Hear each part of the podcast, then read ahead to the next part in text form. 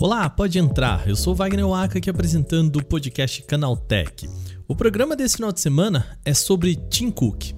O CEO da Apple enviou uma carta a congressistas dos Estados Unidos sobre uma nova lei no país. Essa não é a primeira vez que a gigante tenta fazer parte de uma discussão política. Contudo, algo que chama atenção é que ela está apoiando o projeto de lei que restringe o uso de dados de gigantes.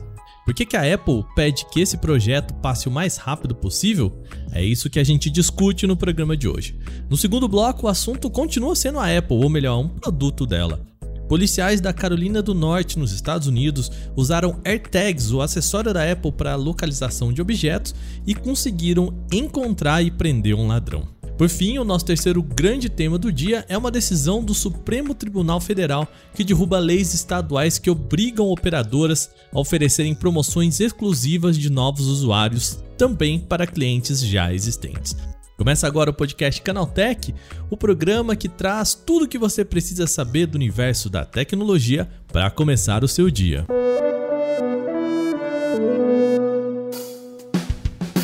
Olá, seja bem-vindo e bem-vinda ao podcast Canaltech, o programa diário que atualiza você das discussões mais relevantes do mundo da tecnologia. De terça a sábado, a partir das 7 horas da manhã, a gente traz os três acontecimentos tecnológicos aprofundados aí no seu ouvido. De segunda-feira, a gente tem o nosso Porta 101, o nosso podcast semanal. E aqui eu tenho pedido para você, final de semana, eu acho que você tá com um pouquinho mais de tempo, então vamos fazer um negócio, vamos fazer um combinado, eu e você aqui, compartilha compartilha esse podcast, apresenta o podcast Canaltech para aquele amigo, um amigo só que você tem aí, que você sabe que gosta de tecnologia e pode gostar do nosso podcast. Vai lá, manda para ele no zap aí agora, rapidinho. A gente pede para você, só um amigo já ajuda bastante a gente a subir aqui a nossa audiência. Então vai lá, compartilha com seus amigos, eu conto com você, tá bom? Sem mais, vamos agora para o nosso primeiro tema do dia.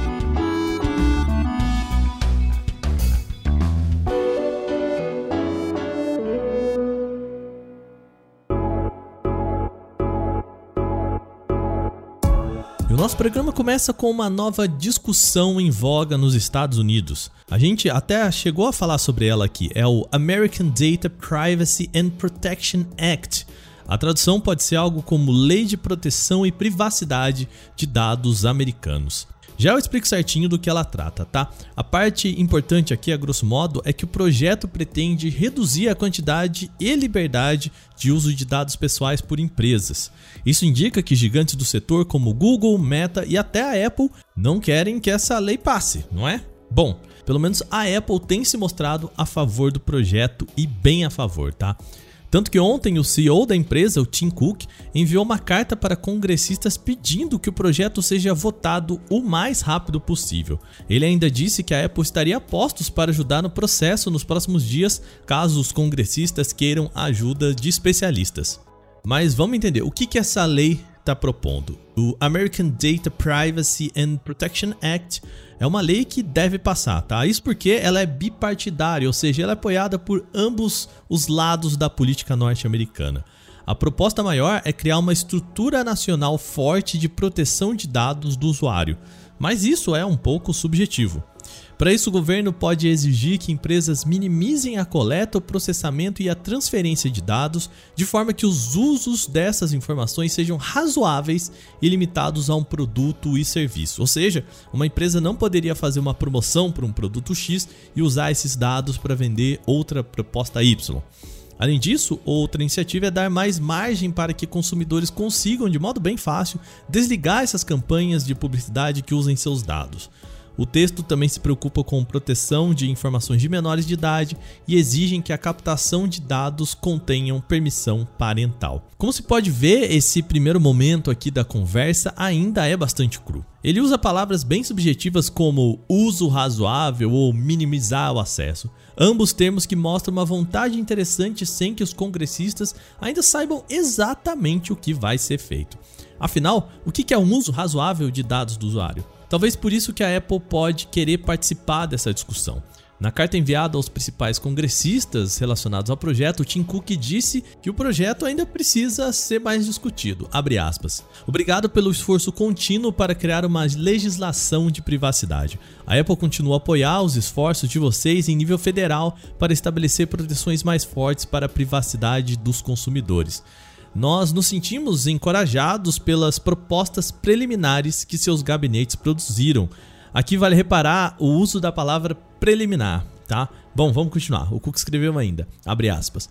Nós reconhecemos que há questões ainda em debate, mas os pontos de acordo parecem superar e muito as nossas diferenças. Somente esses rascunhos iniciais já forneceriam proteções substanciais para os consumidores. Por isso, escrevemos para oferecer ajuda para chegar a esse objetivo que compartilhamos juntos. Fecha aspas. De fato, a Apple tem se mostrado bastante interessada com privacidade. E nessa carta dá para perceber, ele fala: "Os rascunhos iniciais estão interessantes, mas se vocês quiserem, a gente está aqui para conversar mais". E a Apple tem trabalhado nesse sentido, tá? Em novembro do ano passado, a empresa lançou uma ferramenta do Safari chamada de Privacy Preserving Ad Click Attribution. Vamos por partes. Esse finalzinho, o Click Attribution, é um conceito de atribuir um clique a uma informação. Em grande parte dos navegadores, quando você entra em um site ou clica em uma publicidade e depois segue o seu caminho para outra página, esse histórico vai junto com o clique, ou seja, dados de publicidade são atribuídos a esse clique. Mas para que serve isso? A ideia é que uma empresa possa saber de onde veio aquela compra e bonificar quem apresentou o produto para o usuário. Vamos supor que você clique em um banner do Canaltech e compra, por exemplo, um smartphone. Essa atribuição de informações do clique é o que permite ao Google saber que a compra veio de uma página do Canaltech. Ou seja, ele vai pagar o Canaltech pela conversão que ele fez pela sua compra do smartphone. Beleza? Tranquilo, isso não é novidade para ninguém. Mas o que, que muda no caso da Apple? O que a empresa propõe para o Safari é uma ferramenta que ainda permite que a companhia saiba de onde veio essa conversão, mas sem manter os dados do usuário. Ou seja, mantém essa atribuição de clique, mas preserva os dados do usuário. É o que a Apple chama de meio termo entre os dados e o que o mercado precisa de informação para pagar por publicidade.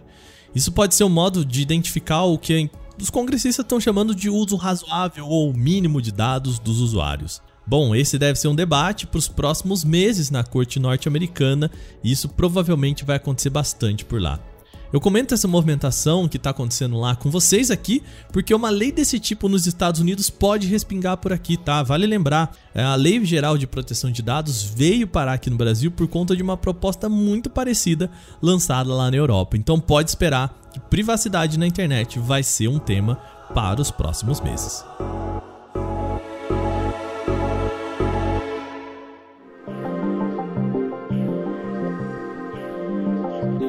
Vamos agora para um caso mais simples de entender e até bastante inusitado. Policiais na Carolina do Norte disseram que usaram um AirTag para conseguir encontrar um ladrão. O AirTag é aquele acessório que é uma bolinha que parece um chaveiro que você coloca na sua mochila ou mala e que pode ser rastreado com a função de buscar do iOS. De acordo com o Departamento de Polícia de Charlotte Mecklenburg, um ladrão roubou uma mochila que tinha uma AirTag dentro. Desavisado dessa presença do AirTag dentro da mochila, o ladrão tentou fugir depois de uma primeira abordagem. Só que os policiais usaram o aplicativo Buscar para saber onde é que estava a mochila e no caso ela estava com um ladrão. Então foi exatamente isso que aconteceu. Eles conseguiram pegar o ladrão depois de alguns minutos buscando pelo aplicativo de buscar. Só que essa questão ela é toda bastante inusitada, mas ela gira em torno de um outro problema. O acessório não foi feito para rastrear pessoas, tá? Quando as AirTags foram lançadas em 2021, o produto se destacou como uma forma de encontrar objetos perdidos com bastante nível de precisão, tá? Com essa construção compacta, ele podia ser colocado em qualquer item, como bolsa, carteira, até chave, controle remoto, essas coisas. Tudo que você perde pela casa, a ideia é ter um AirTag junto para você ir lá no buscar e encontrar inclusive dentro da sua casa. Ou seja, não é para você saber só se está na sua casa, é para saber se está no quarto ou na sala. É esse o nível de precisão. E esse é o motivo pelo qual a Apple se surpreendeu muito com a quantidade de casos em que as pessoas usam AirTags de forma mal intencionada. Isso é, uma pessoa que quiser stalkear outra poderia colocar o acessório na bolsa ou na mochila da vítima sem que ela soubesse. E vale ressaltar, tá? Se você está pensando nisso agora, não faça isso. É uma invasão de privacidade e pode ser até considerado crime, tá? No caso do roubo, a pessoa pôde ser rastreada porque ela estava levando uma mochila que já continha um acessório. Ou seja, não usaram isso só para pegar o ladrão, não foi uma emboscada para ele. Por conta do alto número de casos de uso indevido das AirTags, a Apple até criou alguns mecanismos para evitar essa prática de stalker. Uma delas é colocar um pop-up que avisa que o acessório é feito para rastrear objetos e não pessoas. É importante a gente falar isso, tá? Além disso, se a Apple identificar uma verificação muito constante do rastreio, também envia esse aviso para quem estiver vendo a pessoa rastreada.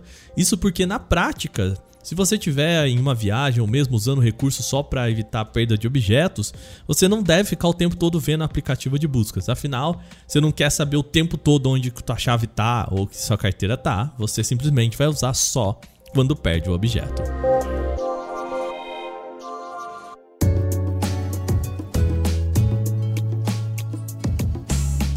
Bom, vamos para o terceiro assunto de hoje, que é sobre um embate jurídico em telecomunicações. Recentemente, o Supremo Tribunal Federal, STF, considerou duas leis do estado de São Paulo e de Pernambuco como inconstitucionais. Os dois textos obrigavam que operadores de telefonia tivessem que aplicar promoções de novos clientes também a quem já assina os produtos. A proposta evita casos em que o preço para um novo cliente é melhor do que para quem já assina o produto. Um exemplo disso aconteceu exatamente comigo. Dá uma licença aqui que eu vou contar uma história. Eu era assinante de um serviço de internet e aí a provedora ofereceu uma promoção para novos assinantes 20 reais mais barato do que o plano que eu tinha. Eu entrei em contato com a provedora e consegui esse desconto. Essa é basicamente a ideia dessas leis de São Paulo e Pernambuco. Ou seja, no meu caso, a empresa é obrigada a fazer esse movimento.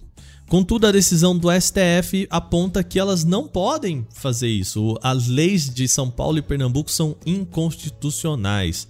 O STF aponta que os estados não podem legislar sobre direitos de telecomunicações. Esses assuntos, de acordo com o Supremo, fazem parte da competência da União. Além disso, o relator do julgamento, Luiz Roberto Barroso, disse que os movimentos de fornecer descontos para atrair novos clientes não configura uma movimentação desleal. Bom, se o STF decidiu, tá decidido, né? Não é bem assim, tá? Atualmente, a Agência Nacional de Telecomunicações já tem um regulamento sobre o assunto. É uma resolução de 2014 que aponta que, abre aspas, Todas as ofertas, inclusive de caráter promocional, devem estar disponíveis para a contratação de todos os interessados, inclusive já consumidores da prestadora sem distinção fundada na data de adesão ou qualquer outra forma de discriminação dentro da área geográfica de oferta. Fecha aspas. Dessa forma, apesar do que decidiu o STF, é possível conseguir sim aproveitar desses preços promocionais, mesmo se você já é cliente da empresa. Então fica a dica. Só toma cuidado com uma coisa, tá? Se você tem um contrato de fidelidade que vai durar por um ano, às vezes você precisa fechar esse contrato para fazer um outro e a multa acaba não valendo a pena. Então fica de olho nisso também, tá bom? Agora, terminadas as principais notícias de hoje, vamos para o nosso quadro Aconteceu também.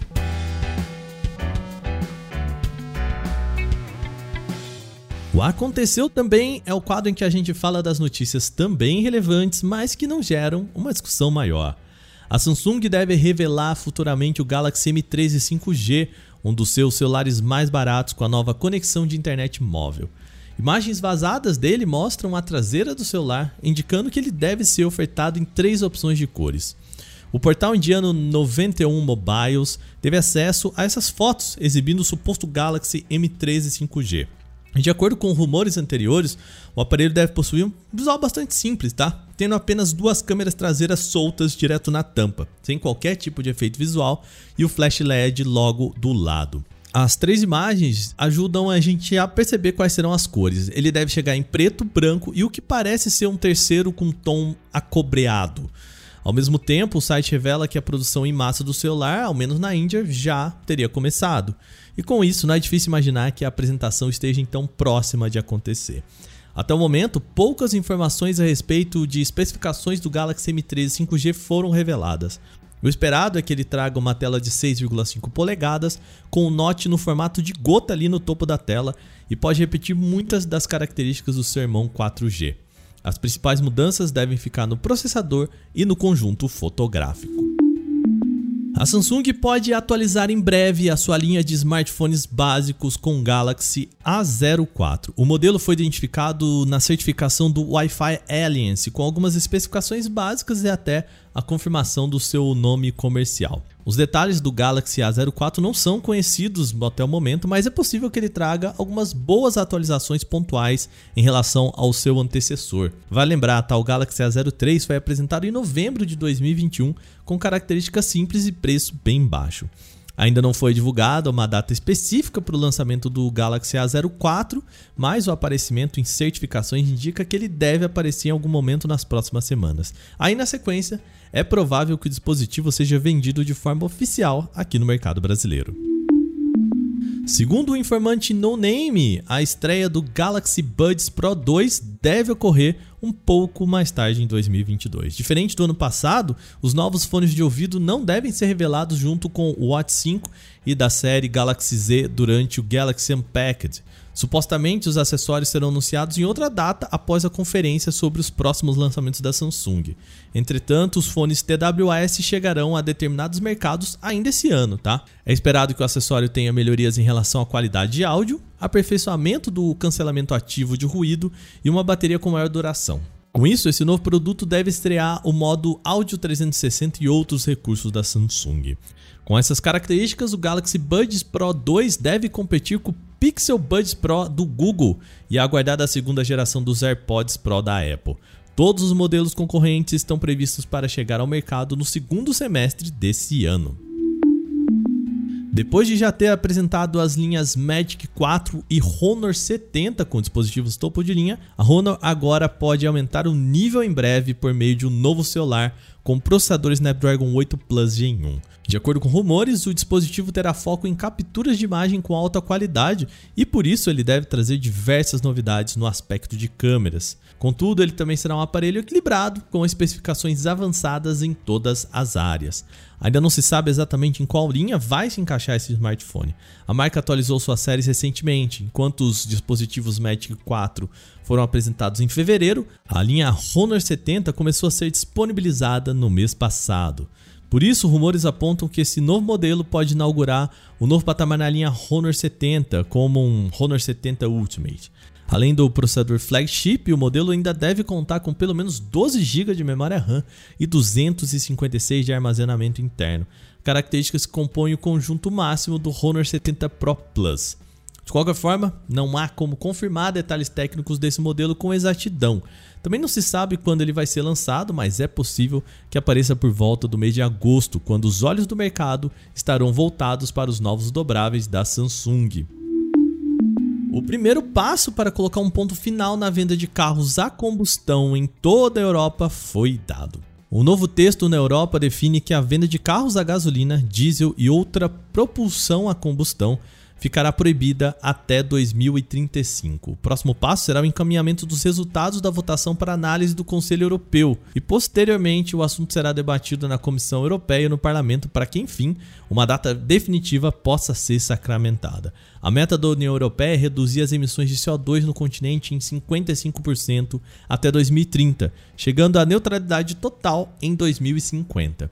Diversos estudos mostram que os carros a combustão são os principais poluentes e, por isso, tratados como ponto primordial no planejamento traçado para essa redução.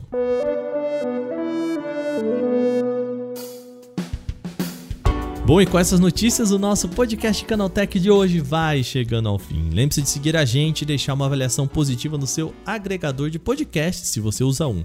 E a gente também lembra a publicação do nosso programa de terça a sábado, com episódio novo logo de manhã para acompanhar o seu café ali às 7 horas, tá? Lembrando de novo, tá? Vamos fazer aquela campanha? Ajuda a gente aí, indica o nosso podcast para um amigo seu, umzinho, a gente já fica bem feliz. Esse episódio foi roteirizado, apresentado e editado por mim, Wagner Waka, com a coordenação de Patrícia Gnipper. O programa também contou com reportagens de Lupa Charlot, Paulo Amaral, Gustavo de Liminácio, Victor Carvalho e Vinícius Mosquen. A revisão de áudio é de Gabriel Rime e Mari Capetinga com trilha sonora de Guilherme Zomer. Agora nosso programa vai ficando por aqui. A gente tira um feriado aqui no final de semana e volta só na terça-feira com o podcast Canaltech, mais segunda tem Porta 101. Então a gente se vê de novo por lá. Aquele abraço, tchau, tchau.